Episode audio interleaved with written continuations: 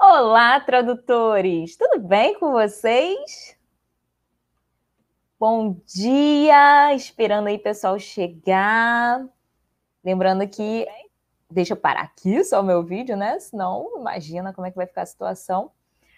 Vocês vão ficar com eco, com retorno, mas tá tudo aqui já funcionando direitinho. Ai, que lindo! Bom dia, bom dia, bom dia! Mamães, tradutoras, intérpretes que pretendem ser mamães, ou que querem pegar dicas de organização nessa loucura aí que a gente está vivendo, né? De ter que trabalhar em home office, não tem jeito. Bom, galera, vamos lá. Eu é, não vou demorar muito aqui na introdução. Vamos seguir mais ou menos, mais ou menos o estilo da live do Sextou. Porque, né, eu soltei um post lá como a gente não conseguiu realizar essa live na sexta-feira passada porque ficou caindo, né? Enfim, a gente não conseguiu é, nem finalizar, nem, nem dar sequência na live na, no Instagram.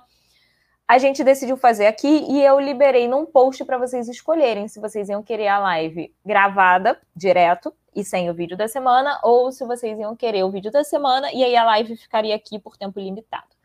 Como a maioria, por influência da dona Denise, a maioria optou pela live gravada sem vídeo da semana. Então, beleza, essa live vai ficar disponível aqui. Até porque a gente sabe que esse horário é um pouquinho mais complicado, muita gente está no trabalho, não ia conseguir participar ao vivo, né? Então, vai ficar aqui, tá? Quem não conseguir assistir no ao vivo tem a gravação, beleza? Então tá, gente. É, quem tiver perguntas para fazer, manda aqui no chat, que aí a gente vai, vai separando as perguntas, tá? É, curiosidades que vocês tenham, enfim.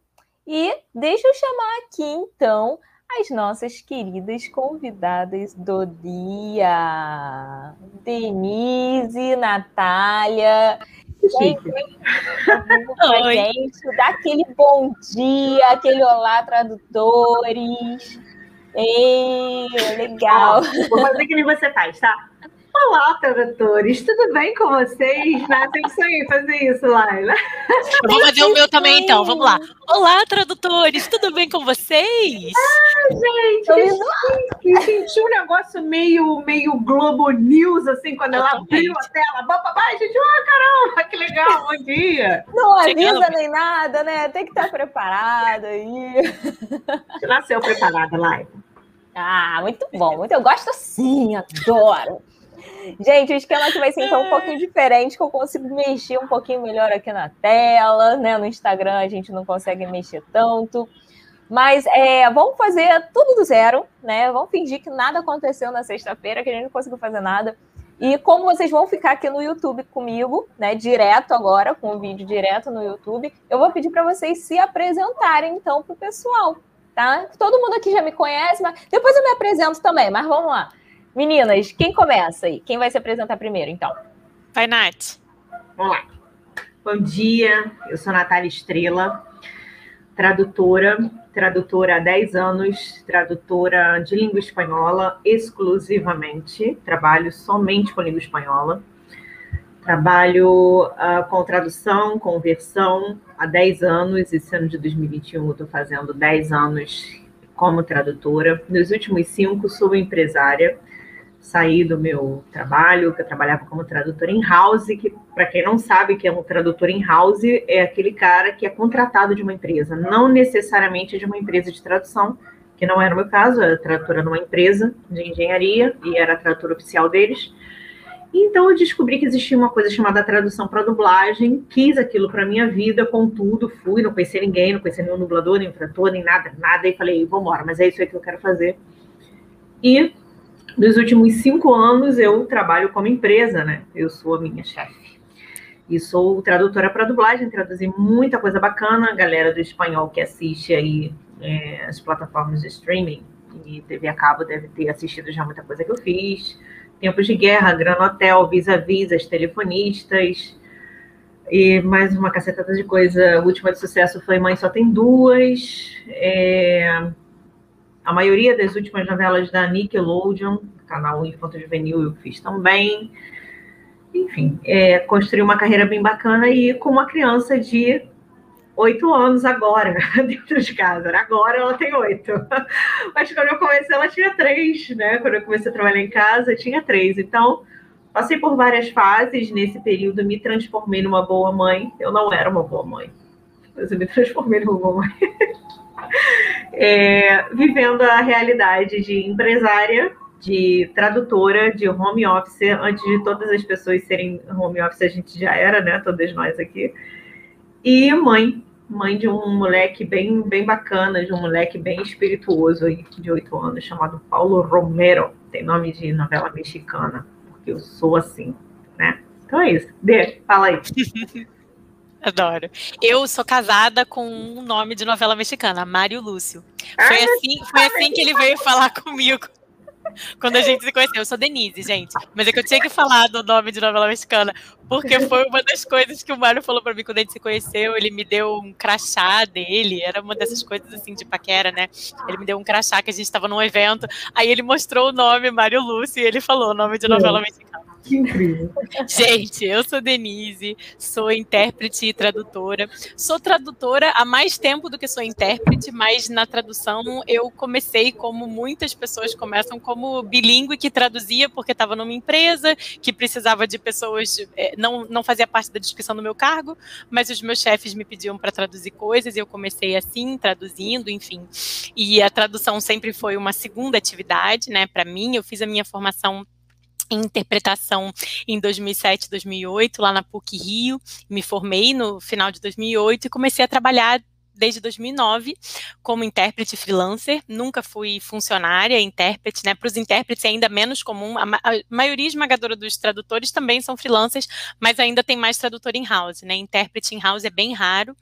E eu sempre fui freelancer, tive que abrir empresa desde o início da minha carreira, em 2009, abri a empresa com a Natália, que não é a Natália Estrela, é a Natália Tadei, minha sócia, e depois entraram mais dois outros sócios na empresa, o Cristiano e a Annelise. Eu sou intérprete de inglês e português como línguas ativas, o português é minha língua materna e o inglês é minha outra língua ativa. E eu também trabalho com espanhol, mas como língua passiva, que significa que eu só faço do espanhol para o português e para o inglês, mas nunca para o espanhol. Né? Na interpretação, a gente tem isso bem é, definido. Seria como um tradutor que não faz versão de jeito nenhum, né? É o meu caso, é, na interpretação. E amo a minha profissão, amo o fato de ser freelancer também, porque quando eu e o meu marido decidimos ter filhos, para a gente era muito bom o fato de que ele é um funcionário público, né? Ele trabalha, ele é médico, trabalha no INCA e tal, uma carreira bem mais aquela coisa, né? De, com horário esquematizado, tudo bonitinho, e eu com os horários todos bagunçados, né? É, o intérprete não consegue fazer seus horários porque a gente trabalha de acordo com a demanda dos eventos dos clientes. É, e por conta disso, eu essa coisa, né, de escolher o horário que você vai trabalhar é um pouco relativo, porque na verdade a gente tem que muitas vezes abrir mão de, de, de compromissos de família para poder trabalhar, porque é o único dia de trabalho que aparece no mês, no, na semana, sei lá, né? Então é uma, a gente pode conversar até um pouco mais sobre isso. Mas enfim, para minha maternidade, é, isso funcionou super bem para o nosso esquema de família, graças a Deus. Eu sou mãe de dois meninos e amo ser mãe. É, assim, a maior alegria, a maior alegria da minha vida, ou uma das, né, junto com ter uma família com o Mário, é um privilégio gigantesco. O Teodoro, meu filho mais velho, está fazendo nove anos hoje. Nesse minuto, há nove anos atrás, eu estava ouvindo da minha médica, você vai ter que fazer uma cesárea de emergência. Estava pronta para ter meu parto. e ela falou, esse menino tem que nascer, ele tá bradicárdico, aí 10 e 8 ele nasceu. Então, assim, nesse minuto, há nove anos, eu tava, ah, tá bom, ok, vamos lá, vamos, isso aqui. Ele é mais velhinho? Ele é o mais velho, é. O Teodoro tem nove anos. E ele, e ele, ele tá na escola hoje, os dois estão na escola. Por isso que a casa tá essa paz, tranquilidade, que eles são dois meninos um pouco quietinhos. Eles acordam cinco horas da manhã tocando terror em tudo. Mas é, o Teodoro tem nove anos e o Otto tem cinco. Ai, que delícia. Dois meninos maravilhosos, um privilégio mesmo ser mãe, né? E estou muito feliz de estar aqui com vocês, duas profissionais que eu admiro e que compartilham a maternidade também, né? Mãe se entende, mãe se apoia, e é um prazer estar aqui com vocês, gente. Que lindas! Bom, gente, eu vou me apresentar rapidinho também, né? O pessoal daqui do canal já me conhece, mas vou falar um pouquinho mais de mim hoje, que eu geralmente já chego chegando, já dando dica e tal. Meu nome é Laila Compan, para quem não sabe, se você é novo aqui no canal. E eu também sou mãe de uma menina de três anos, a única mãe de menina que está aqui hoje, né? Mãe de uma menina de três anos, que também é no estilo do toco terror. Eu acho que o mais quietinho aqui é Paulo Romero. Né? Gente, ele tá lá, ele tá lá e ninguém tá ouvindo a voz dele, tá? Ele tá lá Ninguém com a Laila. Isso é com a Natália. Que a Natália. Ele tá terminando um projeto dele. Ninguém sabe que tem uma criança com a Natália, né? Porque a minha filha também não está em casa, porque se É, gente, é assim, é doida, né? Mas é vida de mãe, a gente se entende. Daqui a pouco ela chega aí tocando terror, vocês vão ouvir se a live não tiver terminado. E é, só que no meu caso, eu comecei na tradução em 2013, foi quando de fato eu comecei a trabalhar. Nunca trabalhei em house. Eu já trabalhei com carteira assinada, mas em outra área totalmente diferente, não era com tradução. E quando eu comecei a trabalhar com tradução, eu sempre fui autônoma. E chegou uma fase, quando eu decidi que eu queria trabalhar só com tradução audiovisual, e aí eu já tinha feito meu curso de legendagem, já trabalhava com legendagem, Tive a oportunidade de fazer o curso de tradução para dublagem com a Dilma em 2015 e decidi que eu só trabalharia com tradução audiovisual e depois que eu tomei essa decisão na minha vida, que eu comecei a focar só em buscar trabalhos nessa área, eu comecei a ter muita demanda, né, tanto na legendagem quanto na tradução para dublagem. E fiz muito projeto junto com a Natália. E chegou uma época que eu comecei a pensar assim, gente, eu sempre tive desejo de ser mãe, né? Tem mulheres que não têm esse desejo, o desejo surge assim do nada mas eu sempre tive. E eu falava assim, Natália, Natália já era mãe. Natália, vamos conversar aqui sobre uma coisa, nada a ver com tradução, mas tendo a ver, né? Eu, Natália, como é que você consegue dar conta de tanto trabalho? Porque a gente vivia atolada, assim, tipo, era tipo 12 horas, 14 horas trabalhando em projetos. Natália, como é que você consegue dar conta, Natália, disso tudo, não sei o quê? Ah, eu queria ter um bebê, mas como é que eu vou cuidar do bebê? Eu não vou conseguir trabalhar e tal. Ah, eu até comentei.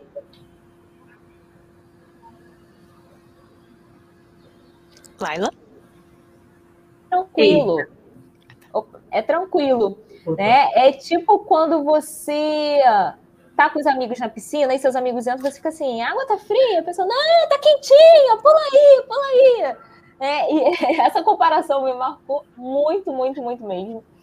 E eu pulei na piscina e a água não estava tão quentinha assim, sabe? E aí eu sempre lembro da Natália quando a Diana começa a fazer umas loucuras aqui em casa e eu fico meio louca, meio arrancando os cabelos, porque eu fico assim, ah, Natália, a água não estava quentinha, Natália. Né? Fico doida aqui, ó. Mas é algo maravilhoso e que hoje eu não, não me imagino sem a Diana sem uma criança aqui em casa, sem nada. Né? E é, por que, que eu convidei, então, a Natália Denise para fazer essa live? Primeiro, porque são, gente, são três realidades totalmente diferentes. As idades das crianças são diferentes. As crianças têm personalidades diferentes. Você vê, é, o Teodoro e o Paulo Romero têm praticamente a mesma idade, mas um acorda tocando terror e o outro está quietinho e ninguém percebe que ele está em casa. E é sozinho, né? né? Eu acho que é uma visão importante, porque eu já estou vendo umas perguntas aqui no chat, e, e, são perguntas muito comuns, assim, como? Mas como? É, eles querem atenção todo o tempo. E aí eu tenho um know-how bem legal para trazer para essas mães que de repente só tem um filho também, né? Porque quando são dois, dá muito trabalho, porque eles se estapeiam e eles ficam implicando, mas também eles se entretem, nem que seja para um cair no tapa com o outro, entendeu? Para eles ficarem Exato. se matando juntos em algum canto. Mas um acaba entretendo o outro. Uhum. É, e para uma criança sozinha, é, existem outras dificuldades. Então, realmente, nós temos, assim, é, é nós temos realidades completamente diferentes, né? Eu acho que pode trazer uma uma visão. A Patrícia está dizendo que eu gostou da metáfora da piscina. Eu basicamente sempre uso é, é, metáforas com todo mundo para poder marcar. Olha lá ela como ficou marcada com a minha Gente, marcou, marcou demais, demais. Gente, posso falar uma coisa sobre essa Pode. coisa da piscina que eu lembrei de uma de, a minha mãe não usou uma metáfora para poder me falar e ela só me falou depois que o Teodoro já tinha nascido. então assim, eu já estava na piscina e ela olhou e falou: "Tá frio, né, filha? É assim mesmo, eu passei por isso". Mas é, eu lembro que assim que o Teodoro nasceu, e o Teodoro, como eu contei né, no início, a gente teve. Eu tive uma gestação muito tranquila. É, Estava me preparando para o parto normal, tudo ótimo, uma médica super competente, num hospital ótimo, tudo maravilhoso. Blá, blá, blá, e aí eu um, ele ficou bradicárdico, né? Que quer dizer que o bebê, durante as contrações, é, o, o, eu descobri isso né, nessa vida de gestante que a gente lê tudo, né? Mas é, durante as contrações, os batimentos da criança diminuem e aí voltam, porque a criança fica comprimida, né? É normal, é o processo do nascimento. Se a criança está lá nesse processo de contração 9, 10 horas, é muito comum que ela demore um pouquinho mais para se recuperar dessa diminuição dos batimentos. Mas ele começou a diminuir os batimentos muito, assim ele não recuperava na mesma. E a médica me monitorando, né? Isso eu já estava com contração, sei lá, umas 10 horas, e eram contrações medicamentosas, porque eu tive que ser induzida e tal. E aí então é mais forte ainda. Eu sei porque o meu segundo filho foi de parto normal e eu tive as contrações espontâneas. Então elas são dolorosas, mas é a intensidade é diferente, né? A contração medicamentosa é, ela é tipo punk. Enfim, então ele estava cansado, e aí depois de muito tempo, assim, vendo se ele ia estabilizar, ele, a médica falou, Denise, a gente vai ter que fazer uma cesárea de emergência, ele não tá recuperando. E aí foi isso, em 15 minutos, tudo pode mudar, 15 minutos o Teodoro nasceu. E é, eu lembro que foi tudo muito assim, não era a cesárea que eu queria, né? Aí aquele, aquela coisa de amamentar, que é difícil, cuidar de um bebezinho. Eu não era uma mãe safa. Eu tenho uma amiga super querida, irmã, é, que ela ficou grávida na mesma época que eu, e ela era super entendida de tudo. E eu não. E eu me sentia assim, eu aprendi tudo nesses cursos de gestante, como troca uma fralda, como não sei o quê. Eu, eu ajudava as minhas amigas, mas eu não era safa. E aí a minha mãe olhou para mim quando a gente chegou em casa do hospital e eu tava é, é, aquela coisa, né? O que, que eu faço? E ele nasceu três semanas antes. Do, ele não foi prematuro, mas eu tinha uma barriga super pequena. A médica achava que eu ia ter 40 semanas fácil. E ele nasceu com 37 semanas. Então era tudo muito. Eu tava assim, né?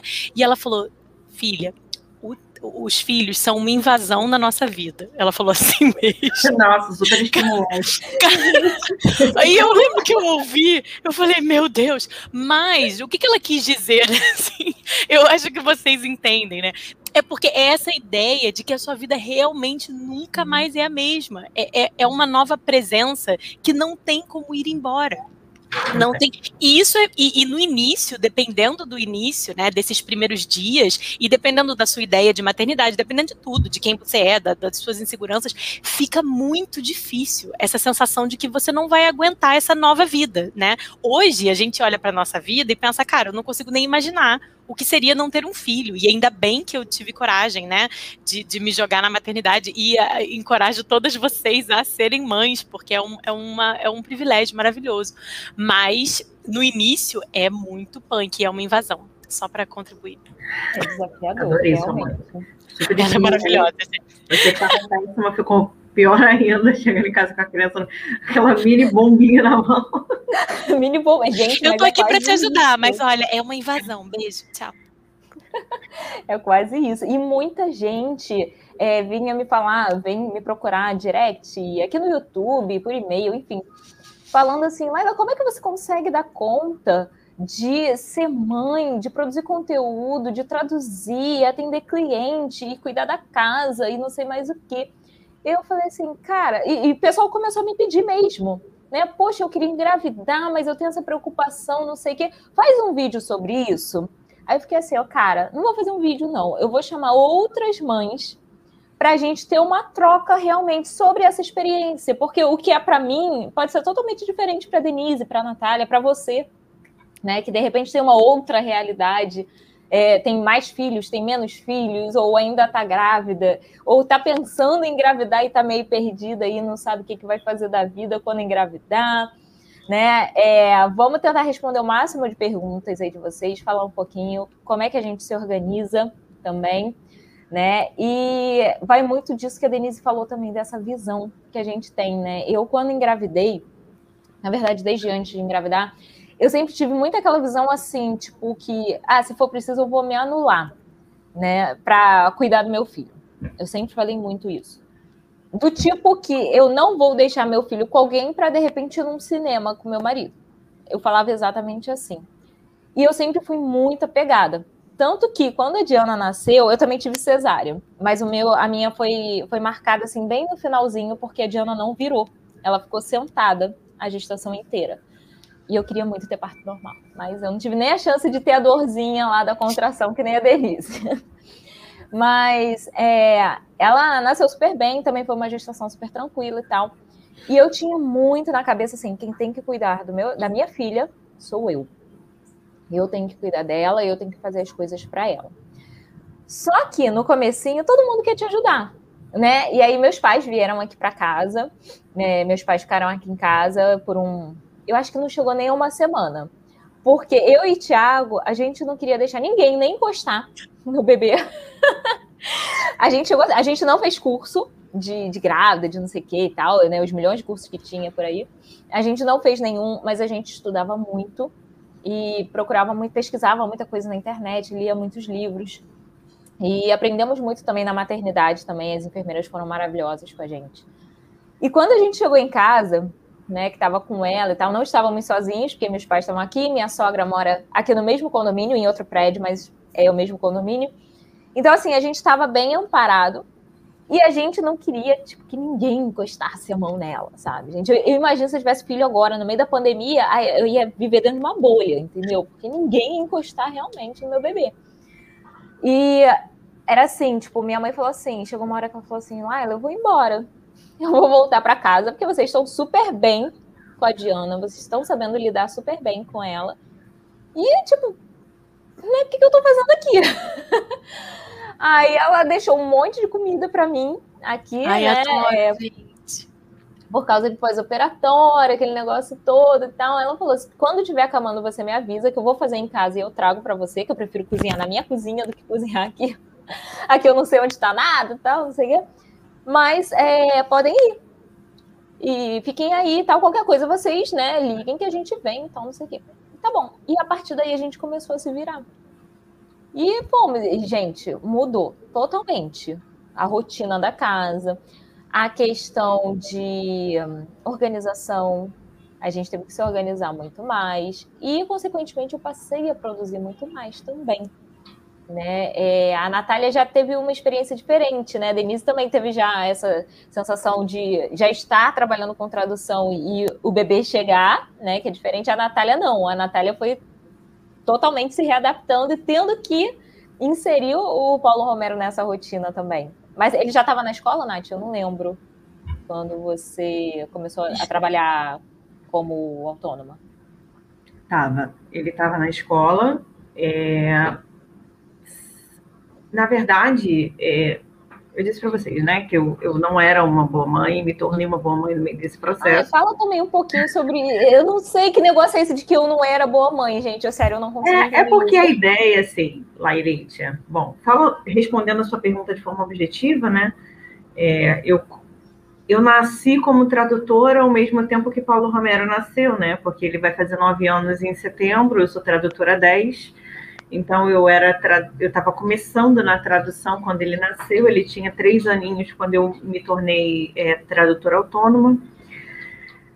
Mas então, a, a, minha visão a respeito das coisas é sempre uma visão na raiz das coisas, né? Eu não eu, eu não acredito muito é, que existam. Eu, eu durante muito tempo quis que tivesse respostas prontas a respeito de organização, respostas prontas a respeito de algum método, respostas prontas, alguma coisa em que eu, uma sanguínea desorientada, que qualquer barulho de qualquer coisa no, no, do lado de fora me distrai, eu vou embora igual a Dori, né? Eu sou a Dori, eu sou a própria Dori. Ah, eu tô aqui, que legal isso aqui, ah, que legal, ah, que legal, que legal também, vambora, tchau, tchau, tchau. Eu sou essa pessoa. Então, assim, eu sempre vivi numa busca interior de que tivesse alguma resposta a respeito de organização, de algum método, de alguma coisa que eu pudesse fazer que orientasse a minha vida de modo que eu pudesse ser extremamente bem sucedida na minha vida profissional e extremamente bem sucedida na minha vida como mãe. Né? Até que eu descobri que isso não existe. E até que eu descobri, mas assim, é o meu modo de ver as coisas, tá? Que é, a gente precisa escolher as nossas batalhas. Então, são, tem muitas batalhas acontecendo ao mesmo tempo e a gente precisa necessariamente escolher quais são as batalhas que a gente está a fim de, de entrar, né? De pegar nossa arma e ir. Então, por que, que eu digo que eu não era uma boa mãe, né? Porque naquela época, no início da minha carreira como autônoma, é, muito trabalho aparecendo, os clientes todos atrás de mim, você se lembra dessa época? Todo mundo queria me dar trabalho ao mesmo tempo e eu queria aceitar o trabalho de todo mundo ao mesmo tempo e eu queria abraçar. É, e eu, eu negligenciava o meu filho. Então, assim, meu filho, ele. Eu tinha tudo, naquela época eu tinha empregada, inclusive, então eu tinha uma pessoa que me ajudava com as coisas da casa e eu vivia de trabalho e eu estava negligenciando, porque não adianta, né?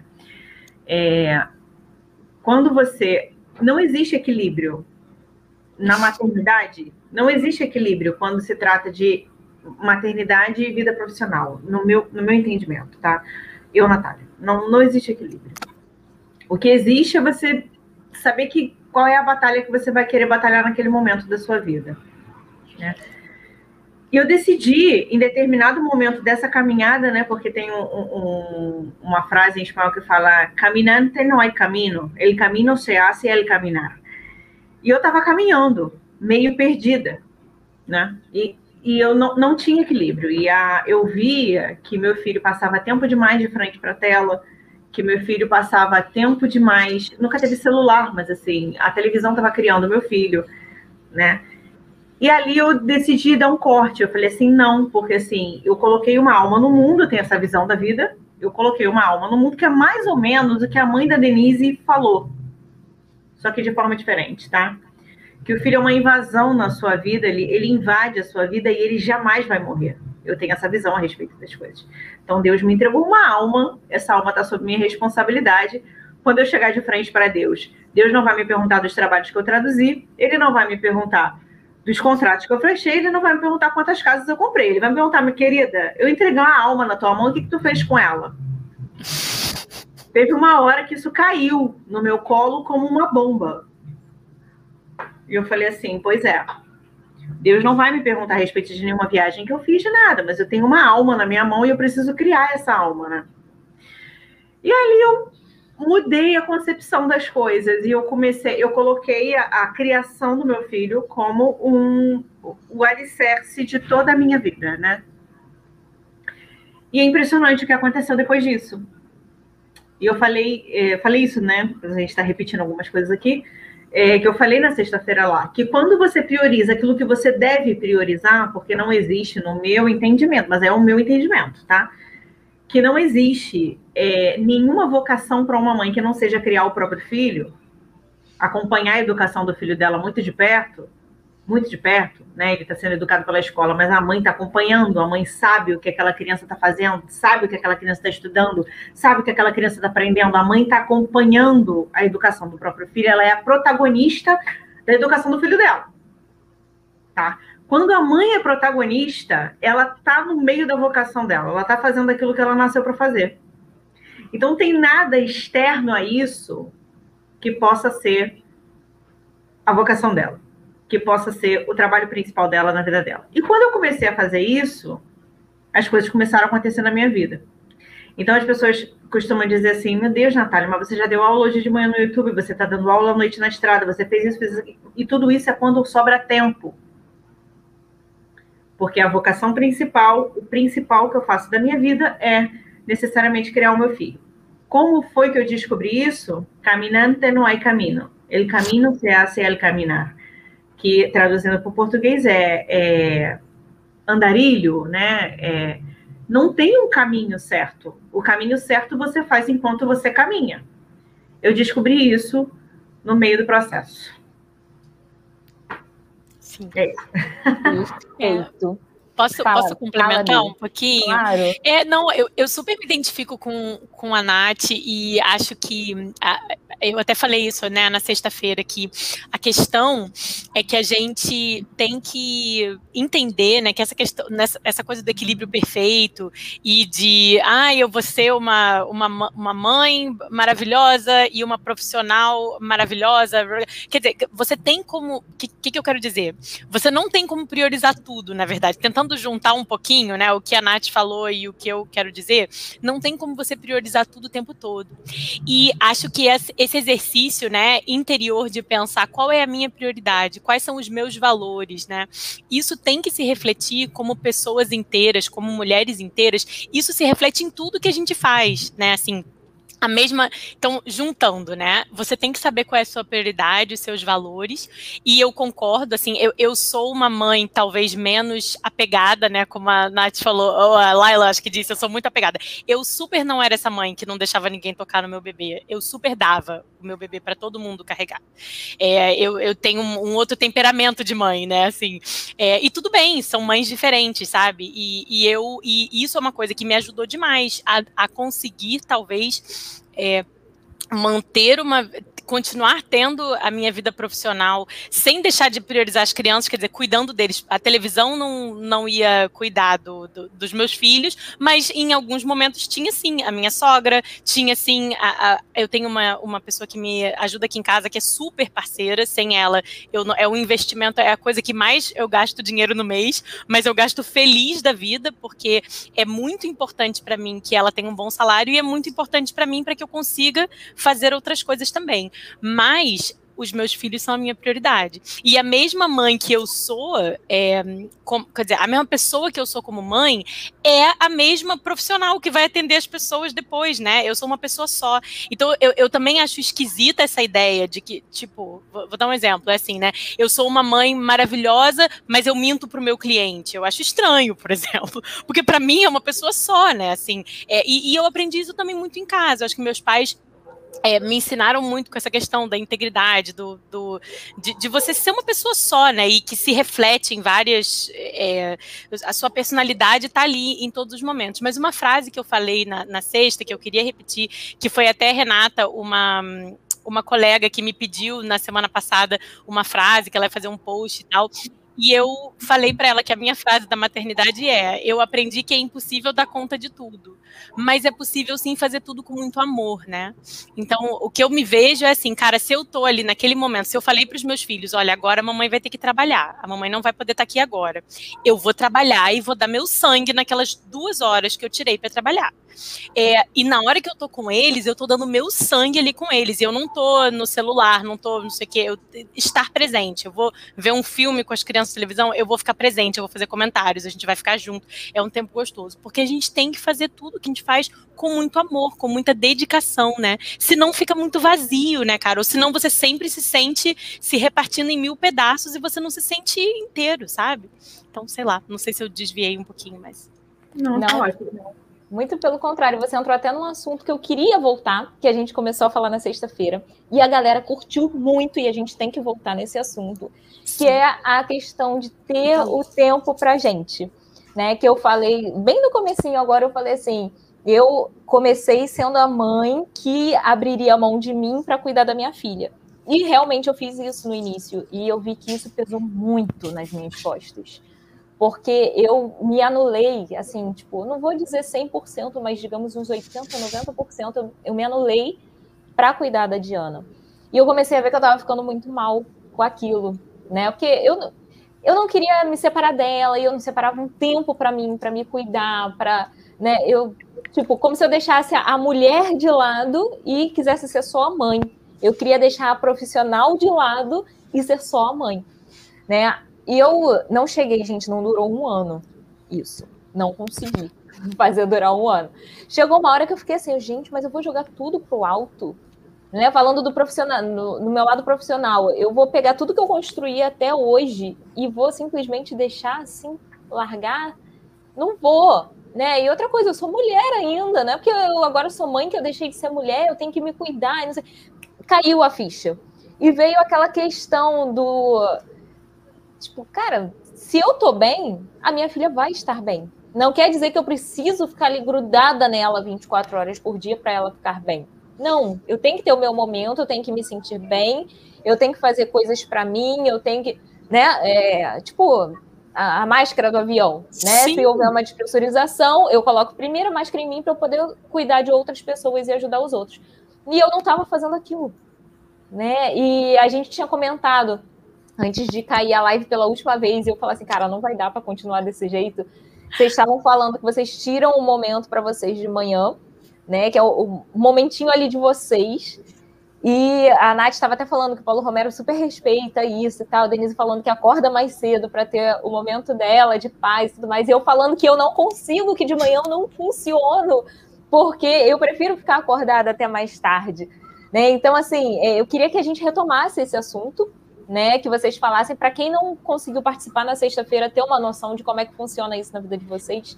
De repente, a pessoa, é, a galera que está assistindo aí, adapta isso à realidade delas e tal e a gente comentar um pouquinho como é que é esse meu momento. Né? Teve uma época no Instagram que eu, quando saía para ir para fisioterapia, que eu andei fazendo RPG e tal, que eu, eu fiquei destruída da gravidez, já estava um pouquinho destruída antes, né? Mas a gravidez ajudou a destruir muito a minha postura.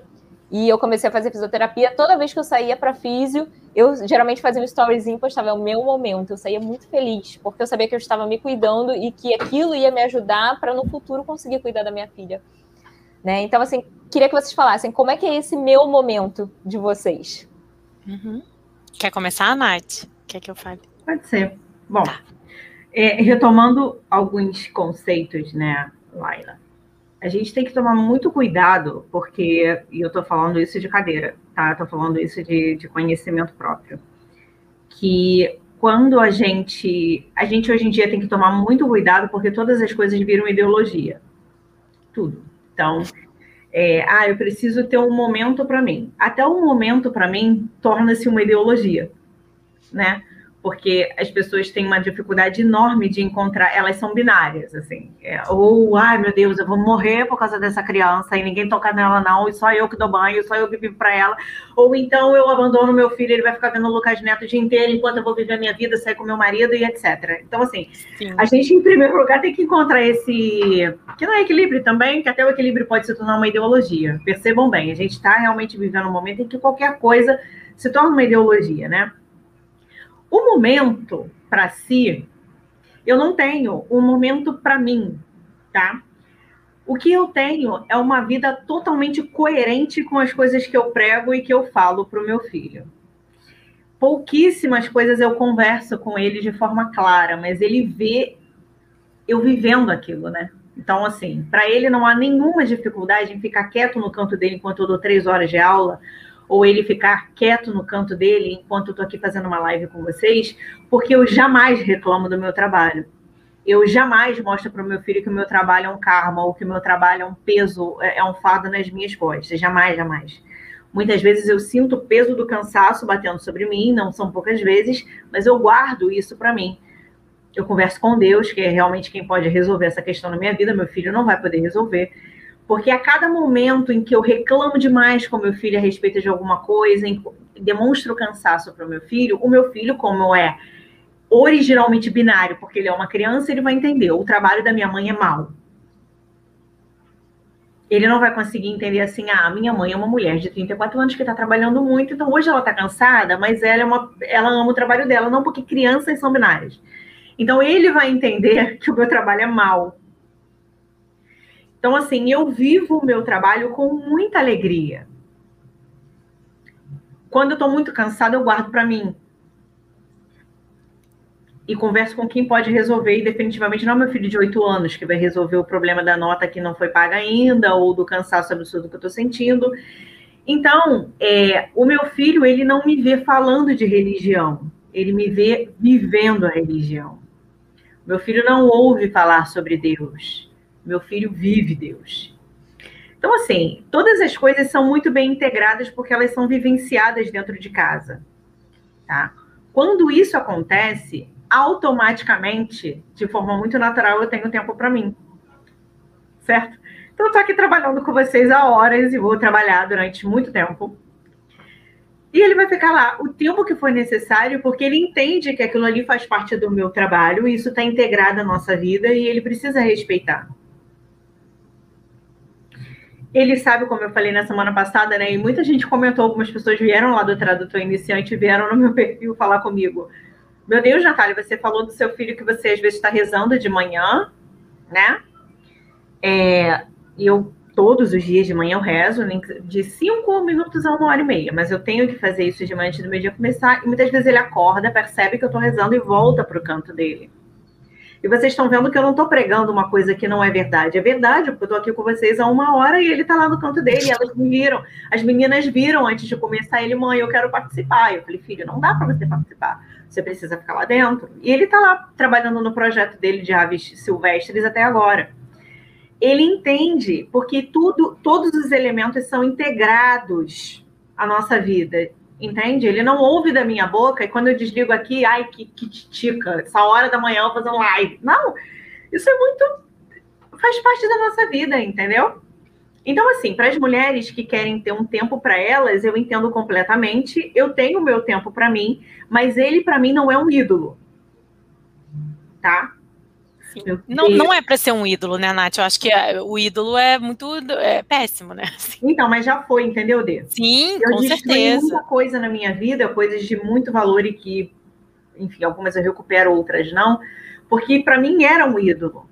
Ah, eu preciso ter esse tempo. Vai acabar isso tudo aqui. Eu preciso sentar ali para tomar uma cerveja e, e ver um negocinho na televisão e tal era um ídolo. E, e sabe o que, que acontecia no fim do dia, quando eu conseguia fazer isso?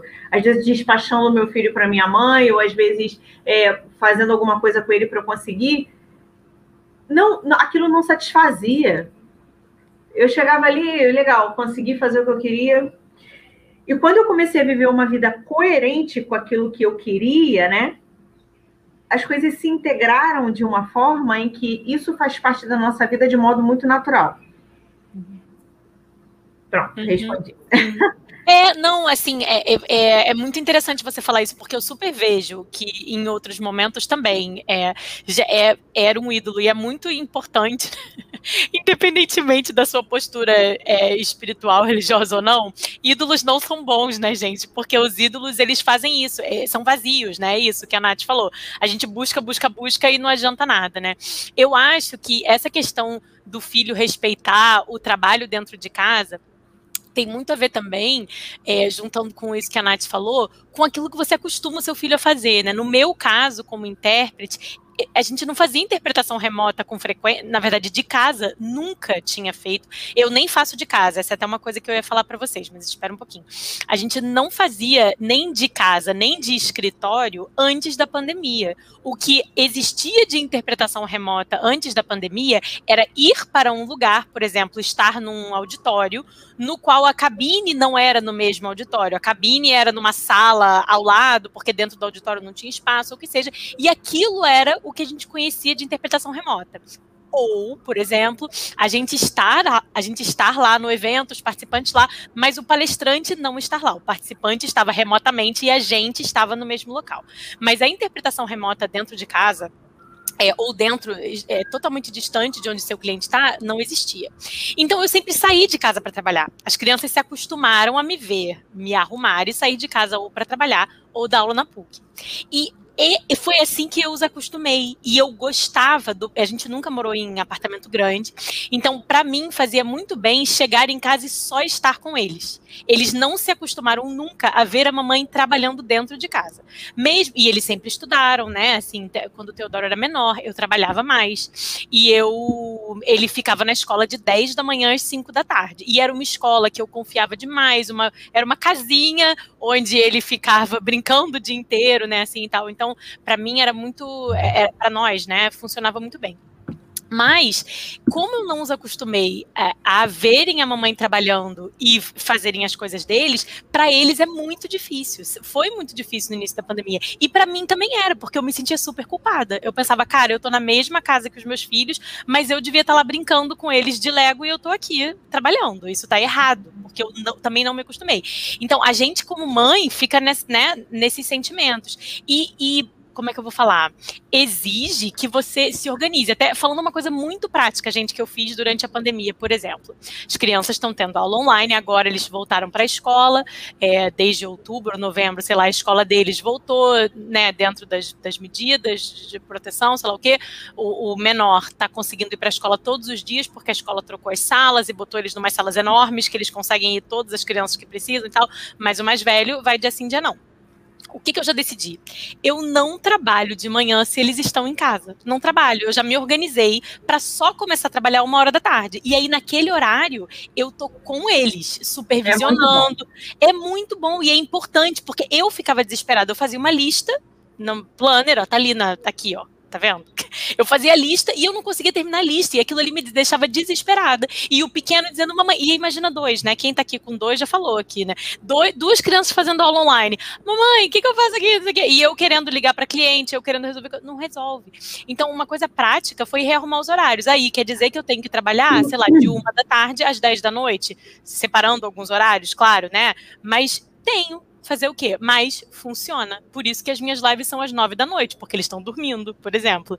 É uma coisa que eu organizei com o meu marido para a gente ficar tranquilo, para não perder tempo da família também, para não deixar de fazer nenhuma refeição junto. São coisas que a gente vai organizando, né?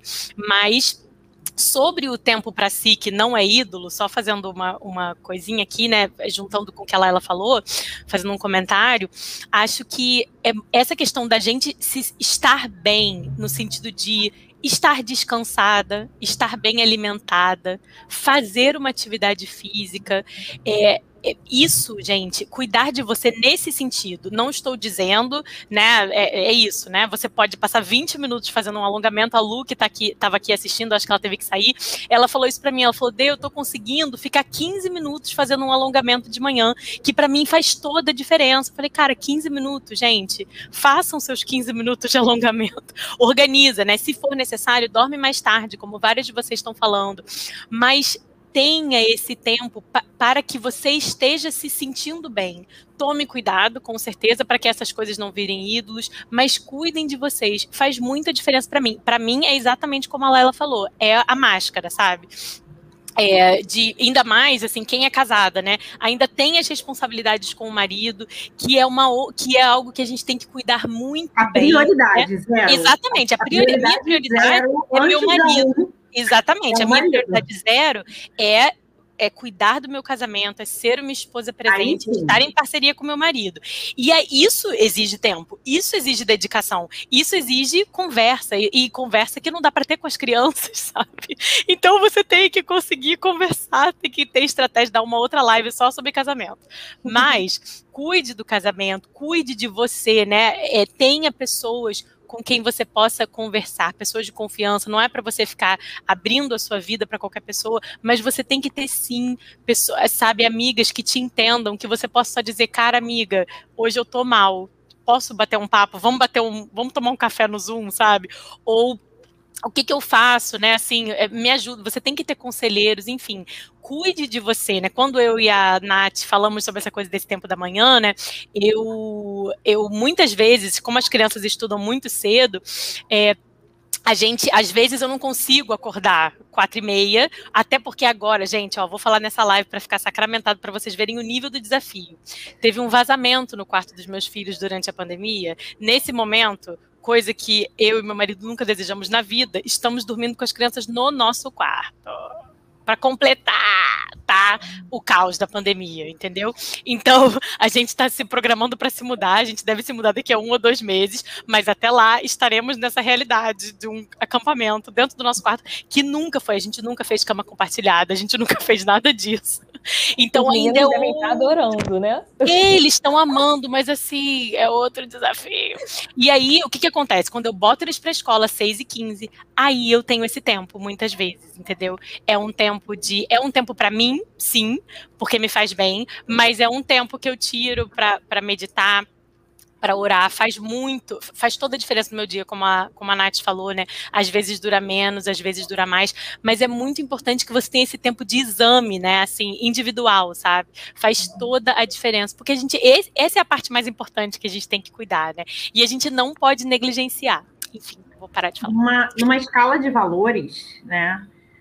É, vem esse seu tempo, né? Que, que é com com o transcendente, seja qual for a, a, Cara, isso assim é fundamental, tá, gente? Quando eu falo fundamental, eu digo.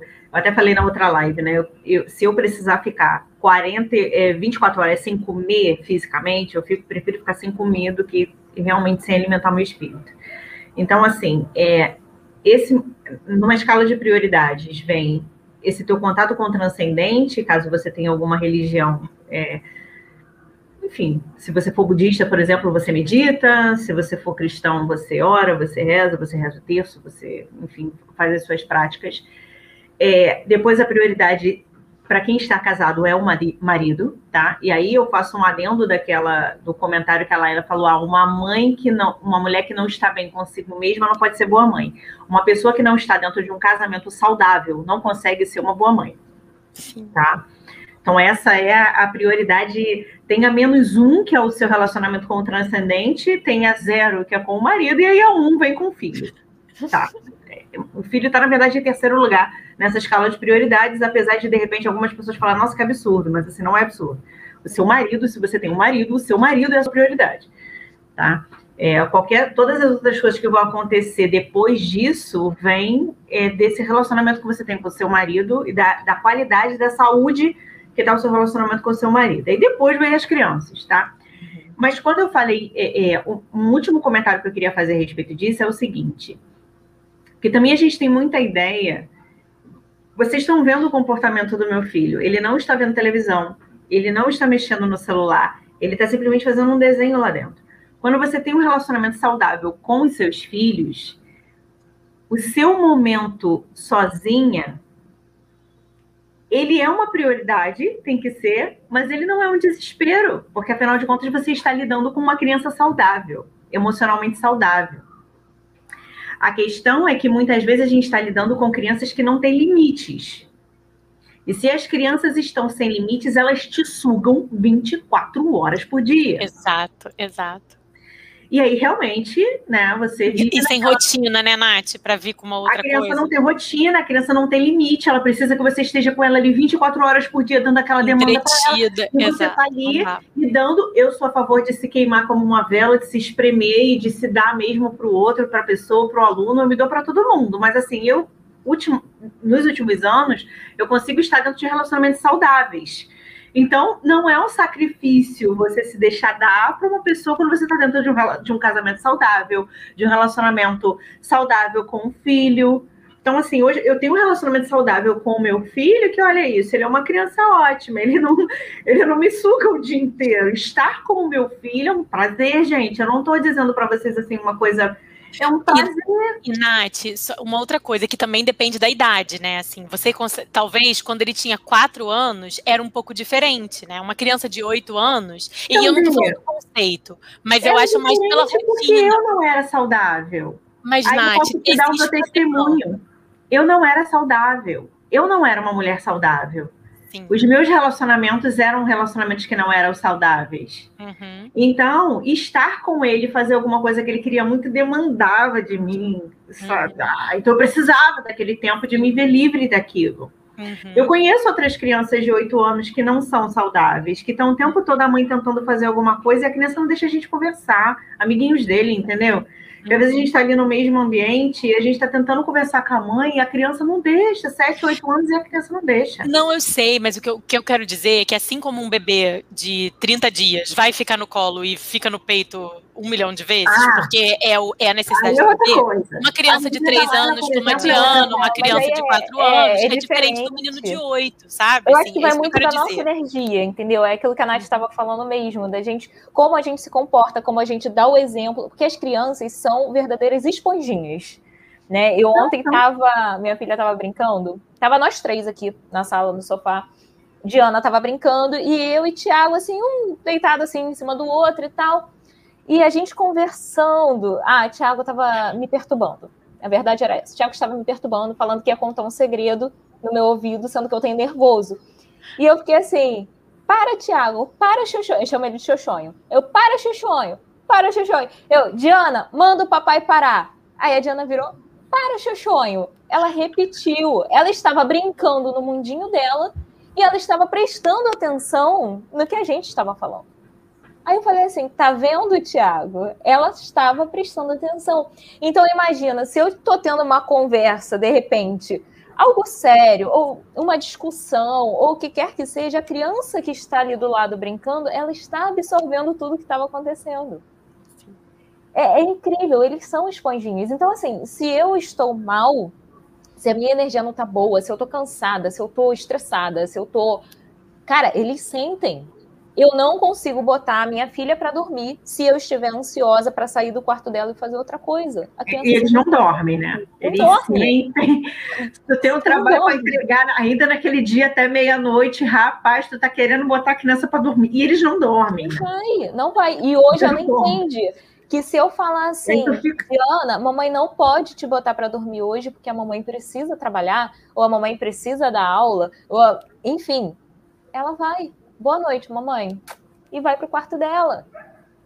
Sabe? Hoje é assim, mas tudo bem, a Diana tem três anos, eu não posso exigir dela o que uma criança de oito, nove anos faz.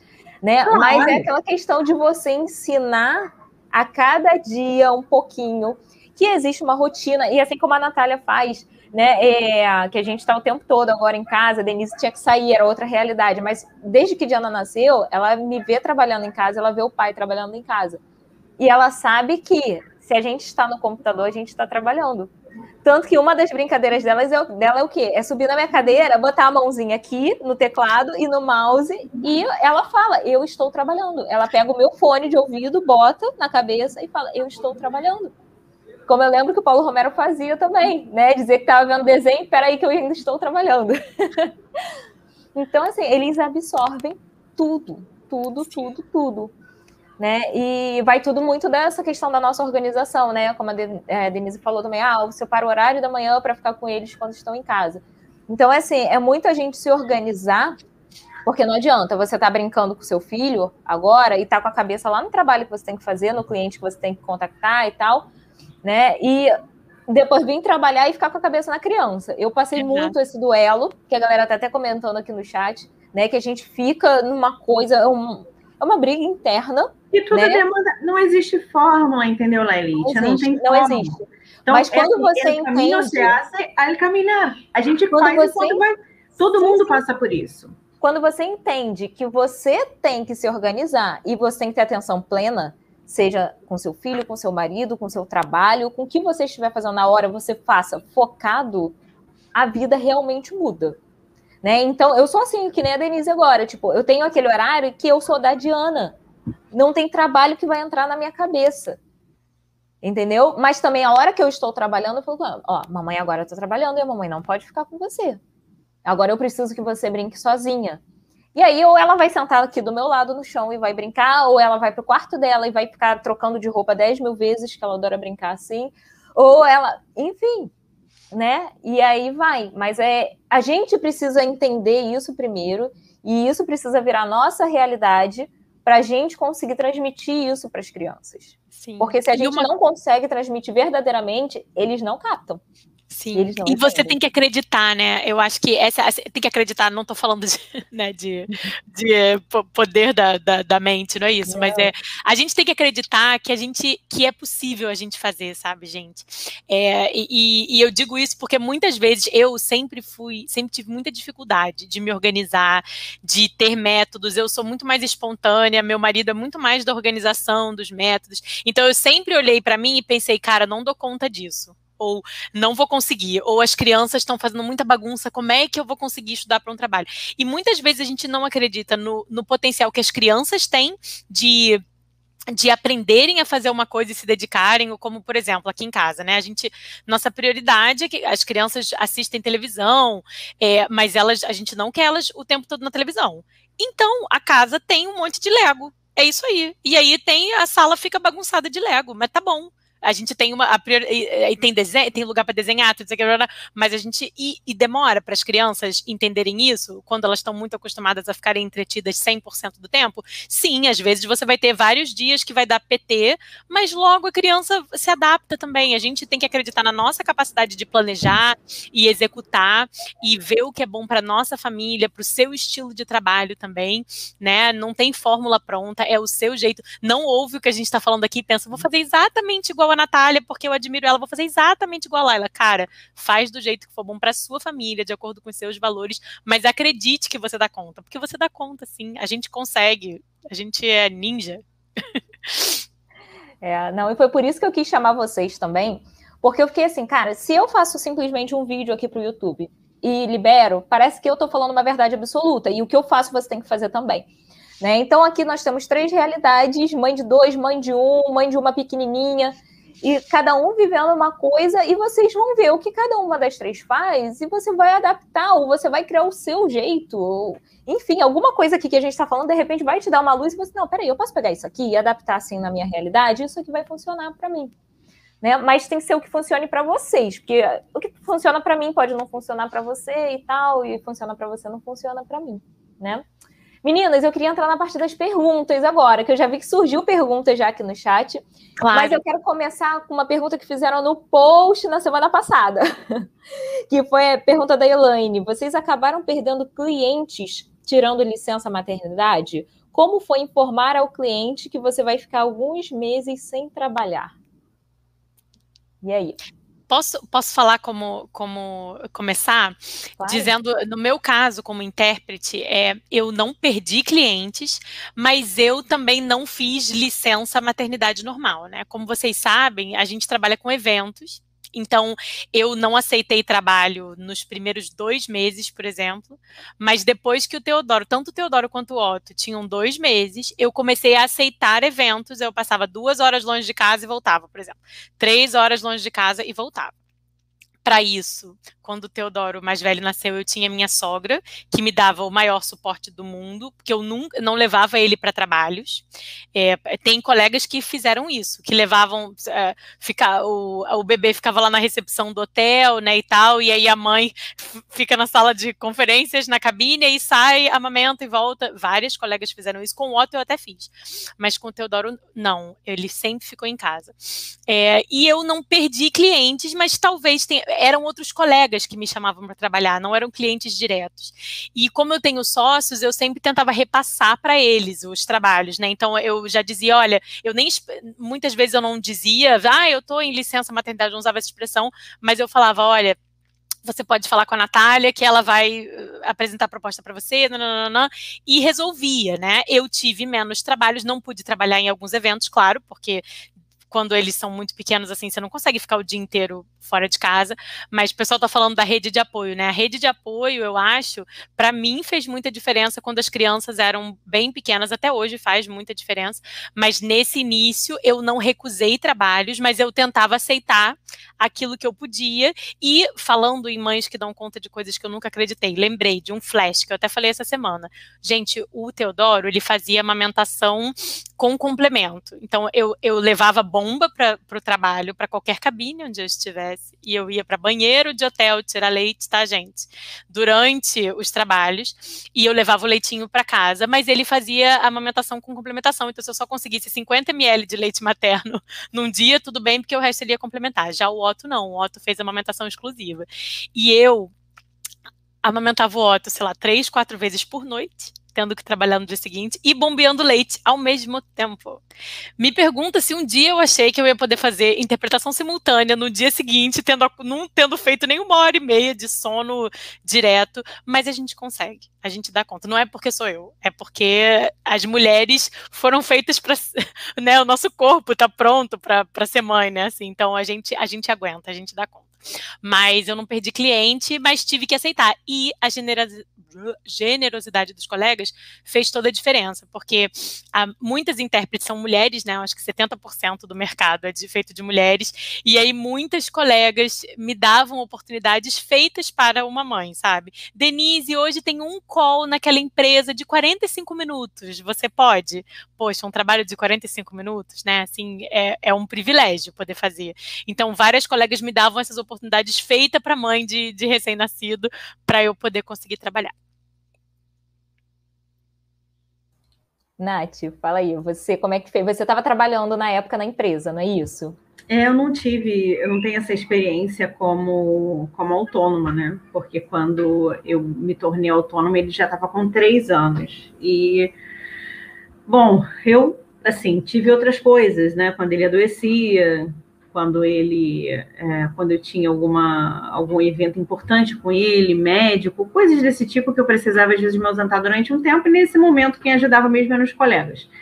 Era às vezes repassar a parte mais pesada, como eu tra não trabalho com interpretação, né? Então no caso da D é mais complicado, porque você a tua presença tem que estar ali. mas o meu tradução, então eu passava a parte mais pesada. A Laila mesmo me salvou inúmeras vezes, né, Lailitia? É, eu falo assim, cara, eu tô muito pesado, preciso levar ele pro médico, ele tá doente, eu não tenho como pegar esse trabalho hoje, eu não tenho como ficar com esse trabalho, então passava para Laila, Laila fazia a parte mais pesada de tradução de texto, eu fazia revisão de vídeo e tudo mais. Muitas vezes tinha que abrir mão mesmo, né? Então, assim, eu não tenho essa experiência de, de licença maternidade. Quando eu estive de licença maternidade, eu já era tradutora, mas eu vivia o melhor dos mundos para uma mãe tradutora, né? Eu era CLT, então eu tinha salário, eu tinha tudo, plano de saúde, estava tudo em dia, estava tudo em ordem ali, é, enquanto eu estava de, de, licença. Essa minha experiência foi uma experiência é, privilegiada. Verdade, bem diferente eu, é, eu me programei, né? Minha, tudo meu foi programado, né, gente? Bem, gosto de tudo planejadinho, então, desde o bebê até a licença maternidade, foi tudo bem programadinho. Eu só não achava que eu ia engravidar tão rápido, né? Que eu combinei com o Thiago, assim, tipo, maio, aniversário de casamento. Thiago, tô pronta. Tô pronta para ser mãe. Vamos, vamos fazer um bebê? ah, em junho, eu engravidei, em julho eu descobri que eu estava grávida. Então, assim, foi tudo muito rápido, sabe? E eu não, não acreditava nisso, né? Porque todo mundo falava assim para mim: não, você vai dizer que vai querer engravidar, vai levar tipo seis meses para você engravidar e tal. Então, foi planejado, mas ao mesmo tempo foi de surpresa, né? E eu falei que quando eu engravidasse, eu ia querer tirar pelo menos seis meses de licença, porque eu queria é, amamentar exclusivamente, beber no peito e tal, tararã e uh, não ia querer trabalhar. Dito e feito, eu me planejei para. Eu trabalhei durante a gravidez feito uma louca. E, uh, assim, eu, sou meio doida com certas decisões que eu tomo. Porque eu demoro a decidir uma coisa, mas quando eu decido, tá decidido e é aquilo ali. Então, assim, eu engravidei e eu me atolei de trabalho. Eu peguei muito trabalho na época para fazer dinheiro. Caraca, né? ela trabalhou muito. Eu trabalhei muito, muito, muito para fazer dinheiro, porque eu ia ficar seis meses sem, sem dinheiro, entre aspas, né? Então eu peguei muito trabalho. E, mas os clientes que eram agência, estúdio e tal, eu avisei para eles que eu estava grávida e uh, trabalhei o máximo possível. No início foi muito complicado porque eu enjoei muito, eu passei muito mal os três primeiros meses. E depois foi tranquilo. Depois eu consegui trabalhar, inclusive me mudei, fiz uma mudança aí com sete meses é, de gestação, mas deu tudo certo. O que, que aconteceu? Com agência e estúdio, eu falei para eles que eu ia dar uma parada e que eu ia me dar essa licença maternidade durante seis meses. E eles super respeitaram. Eu não perdi nenhum desses clientes, muito pelo contrário, alguns deles entravam em contato comigo. E aí, já voltou? Não, não voltei aí. Natália deve até saber quem é, que de vez em quando caça a gente desesperadamente. E aí, você já está de volta? Eu não, eu não estou de volta. não tenho condição de voltar. Né? Porque é aquele negócio, criança mamando o tempo todo e tal, ainda uma ou outra coisinha eu precisei sentar no computador para fazer, burocracias e tal. Mas a parte de cliente direto, como o Thiago trabalha comigo, ele assumiu muita coisa. E o que ele não conseguia dar conta, eu repassava para pessoas da minha confiança. Né? Então, assim, já tinha tido o primeiro curso de legendagem, que inclusive eu abri turma justamente para tentar ajudar o Thiago na demanda, né? O que ele não conseguisse suprir sozinho, ele ia chamar a galera ali é, para ter essa base, esse apoio. E dito e feito, e foi assim, né? Tanto que na época surgiu até comentário no, no Facebook aí falando que eu estava abrindo turma de legendagem porque eu ia repassar os meus clientes durante meu período de licença. Eu falei assim, opa, peraí, alto lá, ninguém falou isso. Gente, pelo amor de Deus. Né? Mas, enfim, por sorte eu vi esse comentário e consegui desfazer lá o, o desentendimento. Mas é, foi assim que a gente manteve. Tá? Então, no caso, como eu tenho o Thiago trabalhando comigo, a gente não, não perdeu nenhum cliente e os clientes que eu já tinha, que eram agência, estúdio, super respeitaram esse meu momento. E logo depois, eu não voltei, acabou que eu não voltei seis meses depois, eu voltei sete. Né? Porque quando eu completei os seis meses que a Diana começou a introdução alimentar e tal, eu entrei em contato com os meus clientes e falei: olha, estou voltando. Né? E naquele sexto mês não tinham é, demanda para mim, mas no sétimo mês falaram: olha, chegou aqui e esse trabalho você vai pegar, você consegue pegar? Eu falei: consigo. Né? Foi meio louco até eu me readaptar e tal, mas deu super certo. Então, não, não chegamos a perder trabalho, eu não cheguei a perder trabalho, não cheguei a perder cliente. É claro que eu tive que me reorganizar, né? Questão de horário, tudo mais, aquele negócio todo, mas deu tudo certo. Tem a questão financeira, né? Eu acho que alguém perguntou isso. É, o que eu quero deixar claro é que eu não tirei a licença, mas eu fiquei dois, três meses sem trabalhar, né, gente? E a gente trabalha, a gente ganha quando tem trabalho. Autônomo é assim. E então, é, você, você, eu não perdi cliente, mas eu não ganhei dinheiro durante três meses. E aí é importante, se você tem como, você se planejar sim, juntar dinheiro, porque é assim que funciona quando a gente é autônomo. E eu consegui, na época, eu lembro que eu consegui entrar com a licença maternidade pelo INSS. E aí eu, eu ganhava um salário mínimo. Aí você pelo menos consegue, se você paga né, a aposentadoria pelo INSS, você consegue tirar o salário mínimo durante alguns meses, que já ajuda, né? Para quem é autônomo e não está ganhando dinheiro nenhum, um salário mínimo ajuda bastante. É, quando eu fiz a, a, respondendo a uma pergunta que fizeram aqui no chat também, né?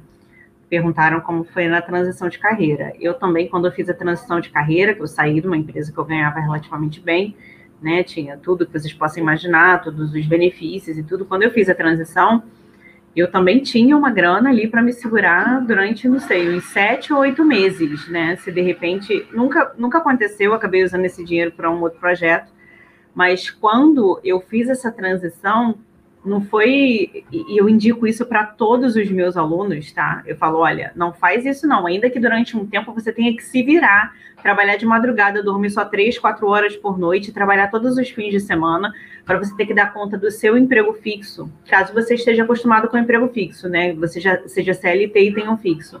Então, assim, durante uns meses, uns quatro, cinco, seis meses, o tempo que for necessário para você fazer uma reserva, você fica se virando ali entre os dois fazendo o seu trabalho como autônomo aos fins de semana, de madrugada, à noite, na hora do almoço, dando o seu jeito, até você conseguir fazer uma reserva, tá? Para você não pirar, até para você ter tranquilidade de tocar o início da sua carreira.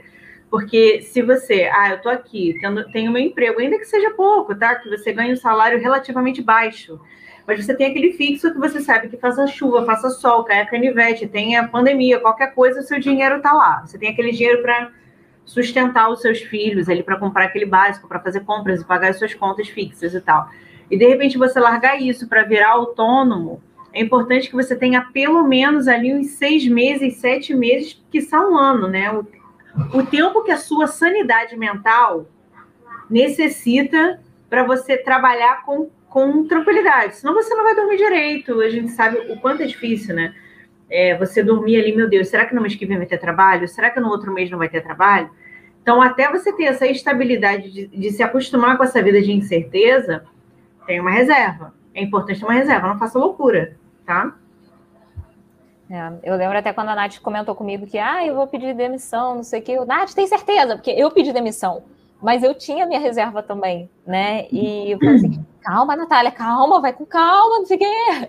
Eu não sabia que ela... E pedir demissão efetivamente, passou-se um tempo. Foi, eu já foi. tinha essa reserva. Não foi na hora, não. Não foi na hora, não. Só que eu não sabia, né? Eu, assim, tipo, eu e Natália, a gente estava começando a se conhecer. Natália era só uma seguidora do blog e a gente se encontrou no evento, começamos a conversar. Eu, café com tradução. Natália, foi no café com tradução que a gente se conheceu, né?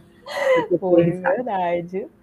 É, deixa eu pegar aqui, tem umas perguntas que fizeram bem no começo da live. A gente meio que já abordou um pouquinho esse assunto.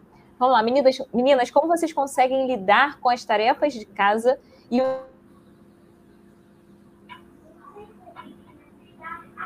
Entendi. Travou. doida. Oi, voltou, voltou. Voltou? Voltou, que tinha travado. Tá. Pode responder. Então, como... Vamos lá. Tá. Gente, então, eu falei, né? Eu acho que a rotina faz toda a diferença. Na minha casa faz. Aqui na minha casa, criança não tem hora para acordar porque elas acordam. Eu nunca tive que acordar nenhuma criança nessa casa. Mas tem hora para dormir, tem hora para comer, tem hora para tomar banho, desde que era bebê. E eu acho que isso é uma coisa que é ótimo para as crianças e para a família, porque organiza a vida da família, né? É, e a gente, é, isso faz toda a diferença número um. Número dois, aplicando um dos conceitos que a Nath falou no início, que serve para tudo. Escolha as lutas que você quer lutar, as batalhas que você quer lutar, né? Assim, eu nunca ouvi falar de uma casa 100% organizada, crianças 100% felizes, todo mundo comendo brócolis limpo e e são, sabe? Não dá para ter tudo, né? Você tem que saber, claro, é, no geral, é importante que a sua casa esteja organizada, que todo mundo na maior parte saudável, na maior parte do tempo, mas saiba o que você está disposto a, a sacrificar, né? Então, como eu falei, eu, eu tenho ajuda na minha casa, é uma prioridade, já que o meu marido trabalha o tempo todo e eu preciso ter a liberdade. Se um cliente fala, Dê, você está livre amanhã duas horas, eu tenho que ter alguém que possa estar aqui em casa. E aí eu tenho, é, é uma prioridade, é uma funcionária, eu pago, né, o é social, é tudo, então é uma, é, é uma prioridade é, que a, a gente tem na nossa casa. Além disso, eu organizo meu tempo de trabalho quando eu posso, né? Eu trabalho, quando eu estou trabalhando em casa, até eu falei sobre isso nos stories. O trabalho é tudo, né? O trabalho é lidar com clientes, trabalho é estudo para o evento, trabalho é prospecção, tudo é trabalho. Então, o meu tempo de trabalho eu tento organizar para fora do horário que as crianças é, não estão na escola online, porque exige essa demanda aqui. E eu uh, também acho importante organizar um dia sem trabalho, organizar um dia de descanso que seja para a família. E é bom para mim, para o meu casamento, é bom para as crianças, para todo mundo. Então, não necessariamente aqui na minha casa isso acontece no final de semana. E é, eu acho que é, essa, essa coisa da rotina e os irmãos também aqui em casa ajudam bastante, né? O fato de serem dois é, foi algo que fez muita diferença para eles na própria pandemia, é, porque eles não estavam indo para a escola, não para brincar com ninguém e tal, mas são dois, então eles se entretêm, eles, eles se curtem, se, brigam, é, se batem como qualquer criança normal, não estão sempre felizes, mas eles fazem companhia um para o outro. Então eu acho que é importante organizar essa rotina, né, dentro de casa até essa rotina de dizer, tudo bem, a sala vai ficar bagunçada, mas as crianças estão brincando ali tá tudo certo, né? É, então, eu acho que isso faz muita diferença. A, a, gente muitas vezes negligencia como essa rotina simples faz diferença na vida da criança e na vida da mãe, né? E eu também anoto muito, gente, eu anoto tudo, porque faz muita diferença para mim, eu não confio na minha memória para nada. Então, se eu, se eu tenho, por exemplo, que num dia trabalhar, cozinhar, arrumar casa, não sei o que, não, não, eu vou anotar tudo que eu tenho para fazer, vou botar na porta da geladeira e vou ficar fazendo, assim. É isso que eu faço. É, eu faço isso também. E a gente volta na questão da organização, do planejamento, né? Não tem jeito. E essa questão aí de, de rotina, realmente, ela é muito boa. É, não é só para uma questão de organização, não. É para uma questão de paz de espírito da própria criança. As crianças são muito ansiosas, então, assim, isso eu aprendi desde a época da faculdade, né? Eu sou pedagoga, então a gente estuda psicologia infantil, né? E os professores sempre falavam, eu achava que aquilo era a maior besteira do mundo, eu achava que era historinha. Gente, não é historinha, isso é pura verdade as crianças elas são extremamente ansiosas. Então, se elas não sabem o que vai acontecer daqui a cinco minutos, elas ficam mais ansiosas e mais agitadas ainda. Né? Se você cria uma rotina, ela sabe que ela vai acordar, ela vai tomar o café da manhã dela, e daqui a pouco ela vai, sei lá, brincar, e depois ela vai ter que estudar, e depois ela. E daqui a pouco a mamãe vai ter que trabalhar, e, enfim, ela vai entender o passo a passo do dia. E se um dia você vai fazer uma coisa diferente, eu aqui em casa, por exemplo, a gente precisou sair para resolver uma dependência. E eu não posso avisar muito antes para Diana, porque senão ela fica ansiosa, né? Porque ela sabe que vai ter que sair com a gente, não pode ficar em casa sozinha. E aí fica igual um cachorrinho, assim, sabe? Querendo ir pra rua. Aí ela ficou, quando eu falei para ela que a gente ia sair, ela foi pro quarto, ela mesma escolheu a roupa dela, eu tive que trocar que lindo, óbvio, né? Porque ela ama. Gente, é toda estilosa, sabe assim? tem mais estilo do que eu. Aí eu tive que trocar a roupa, porque ela escolheu uma roupa muito fresquinha. Eu falei: olha, assim não pode, vamos botar essa blusa aqui, mas pode ir de short. Ah, tá bom, trocou de boa. Mas é, ela tem essa coisa de querer saber o que vai acontecer. E aí o reloginho, né, dá mais ou menos de meio-dia. Mamãe, eu tô com fome. Mamãe, eu quero comer. Né, tá bom, filha, a gente já vai comer. E é assim, sabe? Ela tem a, rotinha dela, ela tem o horáriozinho dela de dormir, ela tem de acordar também não tem, né? Igual os filhos da Denise, ela acorda. Mas é mais ou menos o mesmo horário. Então, assim, a gente sabe já o que, que vai acontecer ali, o passo a passo, e ela também sabe. Então, isso ajuda as crianças a ficarem muito mais tranquilas. E o que eu sempre fiz foi observar a rotina dela e tentar manter uma mesma rotina dentro da rotina dela, porque criança muda muito rápido. Quando você acha que acostumou com uma rotina, a criança já evoluiu, já mudou. Né? Eu acho que agora, nessa fase maiorzinha, eu acho que isso vai espaçando um pouco mais. Mas quando é pequenininho, que você pensa assim, ah, acostumei com a rotina, a criança muda, né? Aí, ah, dormia, sei lá, 11 horas por dia, agora já dorme 9. Aí você fica assim, caramba, como é que eu vou fazer com essa criança acordada? né? Então, é, a gente vai se adaptando também muito dentro da rotina deles, mas é legal você ir mostrando para a criança que, olha, isso acontece depois disso, isso acontece depois disso, e eles vão ficando cada vez mais tranquilos, tá? Só retomando aqui um comentário da Milena, que a Milena falou que está trabalhando com dois empregos fixos, né, e quer sair de um desses empregos. Queria ter uma noção de quanto tempo precisa é, que a Natália falou que fez a reserva, eu também fiz, só que não foi necessariamente uma reserva de dois anos. Eu indico, não sei como é que a Nath fez, ela pode até comentar com a gente, mas eu indico vocês fazerem reserva com o custo de vida que vocês têm hoje. Tá? Então, vamos supor, se hoje vocês têm um gasto de 5 mil reais mensal tá, para manter a casa, manter a vida funcionando, então faça uma reserva para você ter aí de um, seis meses, um ano, dois anos reservado mesmo aquela quantia para você se manter nesse padrão de vida que você tem hoje. Você não precisar diminuir o seu padrão de vida. Entendeu? De preferência, Mas... diminui antes. Né? É, de, isso. Então, assim, é melhor de preferência você já corta os excessos, apara os excessos antes, né? E começa a viver uma vida mais tranquila antes. Isso, que é... ajuda muito. Para você ter né? sossego, gente, para você ter paz. Porque se você não tiver paz para trabalhar, se você não tiver paz para mandar e-mail para os seus clientes com calma, e o que, que acontece? Entra um pânico de, meu Deus, eu estou mandando e-mail e ninguém me responde. Meu Deus, eu estou procurando cliente, os clientes não... Não, e aí você também é pode começar a aceitar trabalhos que paguem é, horrores de ruim só porque você precisa do dinheiro naquele minuto, né? E aí você Exatamente. precisa ter esse, essa tranquilidade. Sim. Então, faça a sua reserva de acordo com o seu custo de vida hoje. Né? E aí, quando você tiver aquele montante que você fala assim, ah, eu consigo ficar, sei lá, um ano e meio, dois anos, de repente, né? Com a, vivendo só com aquilo ali que você reservou, e aí, porque o início, gente, é muito incerto. Né? Hoje você consegue um trabalho, aí daqui a pouco você consegue outro e tal, vem pingadinho, vem pingadinho, vem pingadinho. Eu lembro que eu comecei, eu conseguia assim, tipo, 200, 300 reais, às vezes eu conseguia 100 reais. Então, era bem pouquinho. Eu lembro que quando eu conseguia, acho que era 850 reais, o salário mínimo da época lá atrás, eu fiquei, caraca, eu consegui um salário mínimo esse mês! que isso? Sabe? Então, é, é assim, e é aos pouquinhos que a gente vai crescer. Vocês não vão começar, não pensa que vocês vão começar ganhando 5 mil por mês, 5 mil dólares por mês, porque né, não é exatamente assim. Se você conseguiu, ótimo, mas não é a regra tá? Não. Só para manter. Bom, meninas, é, vocês querem fazer mais algum comentário, mais algum adendo? A gente está quase uma hora e meia já de live. Dá mais alguma dica? Olha, eu preciso finalizar, porque o meu filho, que é a criança mais paciente do mundo, já está começando a perder a paciência, tá? Então, assim, ele também não é um anjo, ele não é um arcanjo. Não vamos exagerar, né? É um normal de oito anos. Vocês viram que voou um saco plástico aqui agora, tipo um, um espírito aqui na minha frente. Gente, que isso?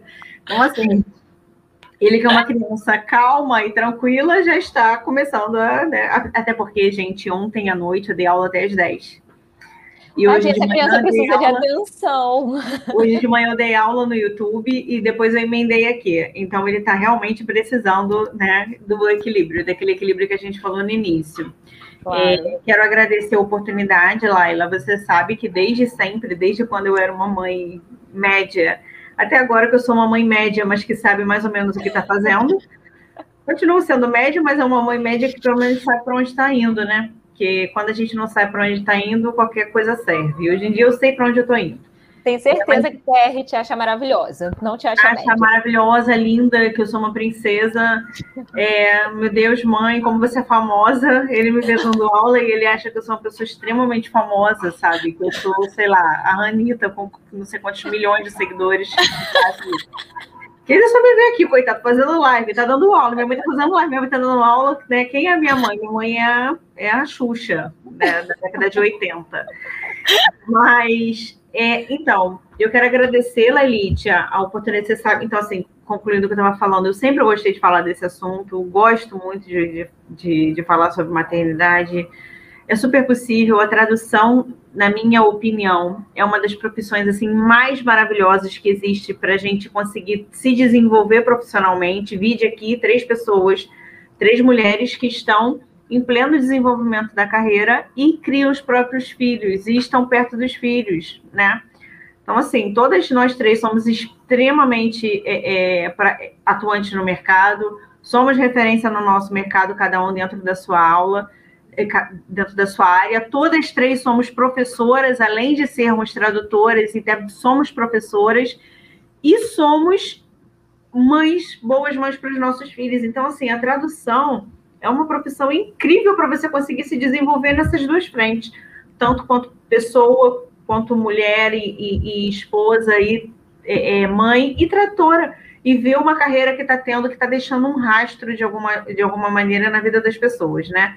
Então, estamos aí é, à disposição, tá? Minha caixinha está aberta lá no meu Instagram. Quem quiser ir lá também me perguntar alguma coisa, a gente continua respondendo no decorrer do dia. E é isso, foi muito bom estar com vocês aqui nessa manhã de quinta. Um Ótima ideia, Nath. É, eu vou pedir para você abrir uma caixinha de perguntas também lá. Quem quiser perguntar qualquer coisa, corre lá nos Instagrams aí. Vou, vou colocar aqui o, o bannerzinho com o Instagram de vocês também. Dê, quer falar mais alguma coisa, dar mais alguma dica para o pessoal? Não, eu, eu, quero agradecer também. Eu, gente, o, o melhor, a melhor parte dessa live para mim foi que eu consegui um grupo no WhatsApp com a Nath e com a, e com a Laila. Eu tava querendo há um tempão, mas não tinha coragem de pedir. Porque. Nossa, sério, gente. Adoro elas. É, super me identifico, a gente se dá super bem. Somos mulheres diferentes, mas a gente se gosta. Então é um privilégio estar aqui com elas hoje de manhã e estar com vocês. Obrigada obrigada pela atenção de vocês também. E eu concordo exatamente com o que a Nath falou. Eu agradeço muito a Deus por poder trabalhar nessa área, porque acho que me permite curtir meus filhos, né? Eu saía com ele, quando eles tinham dois meses, voltava para trabalhar e não tinha que sair para trabalhar no dia seguinte, não tinha que ficar de 8 às 5 trabalhando. É um privilégio que a nossa profissão nos dá, da gente poder estar mais presente com as crianças e quero encorajar vocês, né, as mães a persistirem. A gente sabe que não é fácil, né? Como a, a Nath falou, a gente muitas vezes chega no final do dia, vela apagada, limão espremido, mas vale a pena, sabe? E é, vale muito, muito a pena. Os nossos filhos precisam da gente. Então eu quero encorajar vocês a se dedicarem mesmo na maternidade, com o que vocês têm, né? Dando o melhor de vocês, com muito muito amor, com muita presença, porque vale a pena. E eu não seria profissional que eu sou hoje se eu não fosse mãe, se eu não tivesse aprendido e não continuasse a aprender todos os dias. E eu tenho certeza que vocês vão descobrir isso também se ainda não descobriram. Que lindas, meninas, muito obrigada pela presença de vocês novamente aqui. Dessa vez a live saiu ah, e vai ficar disponível aí. Então, compartilhem, compartilhem esse link aí com todo mundo que vocês sabem que é a mãe, não apenas tradutora, mas nossa, tem tanta mãe aí agora que teve que entrar no home office e ficou perdida e desesperada.